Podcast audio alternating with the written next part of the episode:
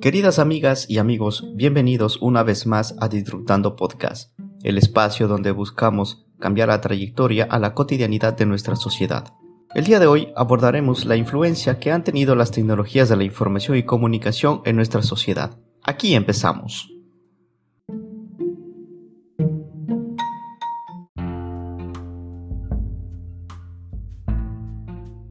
Las tecnologías de la información y comunicación, desde ahora en adelante TIC, se han convertido en un habilitador clave del desarrollo de la administración pública en el mundo contemporáneo.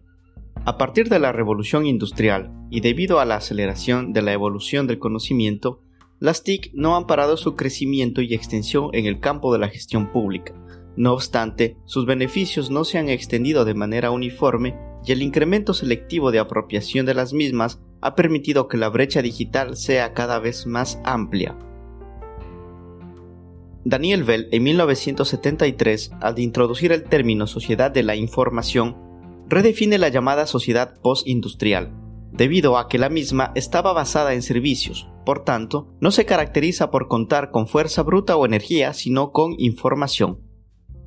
Del mismo modo, identificó que la mayoría de los colaboradores no estaban envueltos en la producción de bienes tangibles, sino en la producción de información y conocimiento. Por su parte, Fritz Machlup, en 1962, establece que en la sociedad de la información el número de personas dedicadas al manejo y procesamiento de información es mayor que el de quienes realizaban tareas físicas dotando a las organizaciones de un nuevo enfoque en sus recursos económicos, humanos y fundamentalmente en la información y conocimiento. Por otro lado, Manuel Castells en 1997 establece que esta nueva sociedad o sociedad en red nace de una revolución tecnológica basada en la información y el conocimiento que genera una nueva economía con tres características fundamentales. La primera característica que establece que la nueva economía informacional da forma a la generación y transformación de la información y que es determinante en la productividad del sistema social. Una segunda característica que establece que la nueva economía es de carácter global, es decir, que ahora opera a nivel mundial. Y una tercera característica en la que define que la nueva economía en red da lugar a la empresa red, concebida como una organización económica de un nuevo modelo con alta flexibilidad y operatividad. Por ello, en la sociedad en red, la realidad está construida por redes de información que procesan, almacenan y transmiten información sin restricciones de distancia, tiempo ni volumen, y cuya transformación se ha soportado por las TIC que se han convertido en las herramientas más utilizadas, ya que de acuerdo a Jane y Kenneth Loudon, estas herramientas son un conjunto de componentes interrelacionados que recolectan, procesan, almacenan y distribuyen información, lo que ahora permite tomar decisiones. En los últimos años se han mejorado las capacidades para generar y mejorar información, desde sus rasgos físicos elementales hasta su proceso, análisis y su transformación cognitiva, hasta convertirla en conocimiento, que puede conceptuarse desde la perspectiva del investigador Lázaro Blanco como la ciencia en donde se permite realizar la capacidad de solucionar problemas, el saber qué hacer, cómo hacerlo, cuándo hacerlo, dónde hacerlo y para qué hacerlo. De este modo, la nueva sociedad es aquella que crece y se desarrolla alrededor de la información y aporta un florecimiento general de la creatividad intelectual humana, en lugar de un aumento del consumo material. En tal sentido, la noción de sociedad del conocimiento surge como propuesta a consolidarse como una fase superior a la de sociedad de la información, movilizada por la importante presencia y uso de las TIC.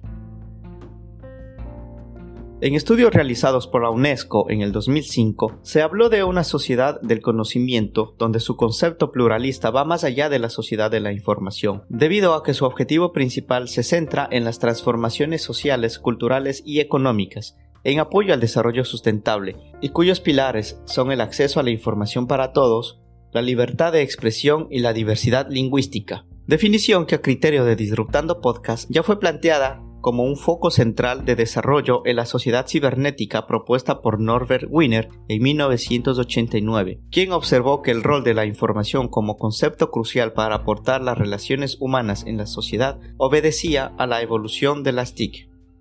Por tanto, define una sociedad de comunicación donde tanto máquinas como seres humanos forman parte de la corriente global de la lucha contra la entropía, al mantener abiertos los canales de comunicación.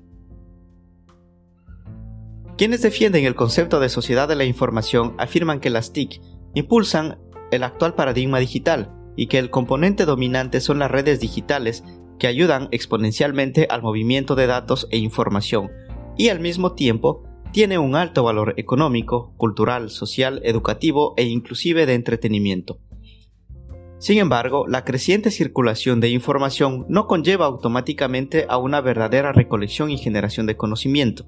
En virtud de ello, la UNESCO mencionó que las manifestaciones a favor de la sociedad del conocimiento se basan en que la actual forma de organización social y productiva no se caracteriza solamente por avances tecnológicos. Es por ello que en Disruptando Podcast sostenemos que los conceptos de sociedad de la información y del conocimiento no pueden ser vistos como polos opuestos, pues consideramos que son una evolución de conceptos iniciando desde la sociedad industrial, atravesando por una sociedad postindustrial, llegando a la sociedad de la información, avanzando hasta la sociedad del conocimiento y consolidándose en lo que hoy se conoce como sociedad de la información y del conocimiento.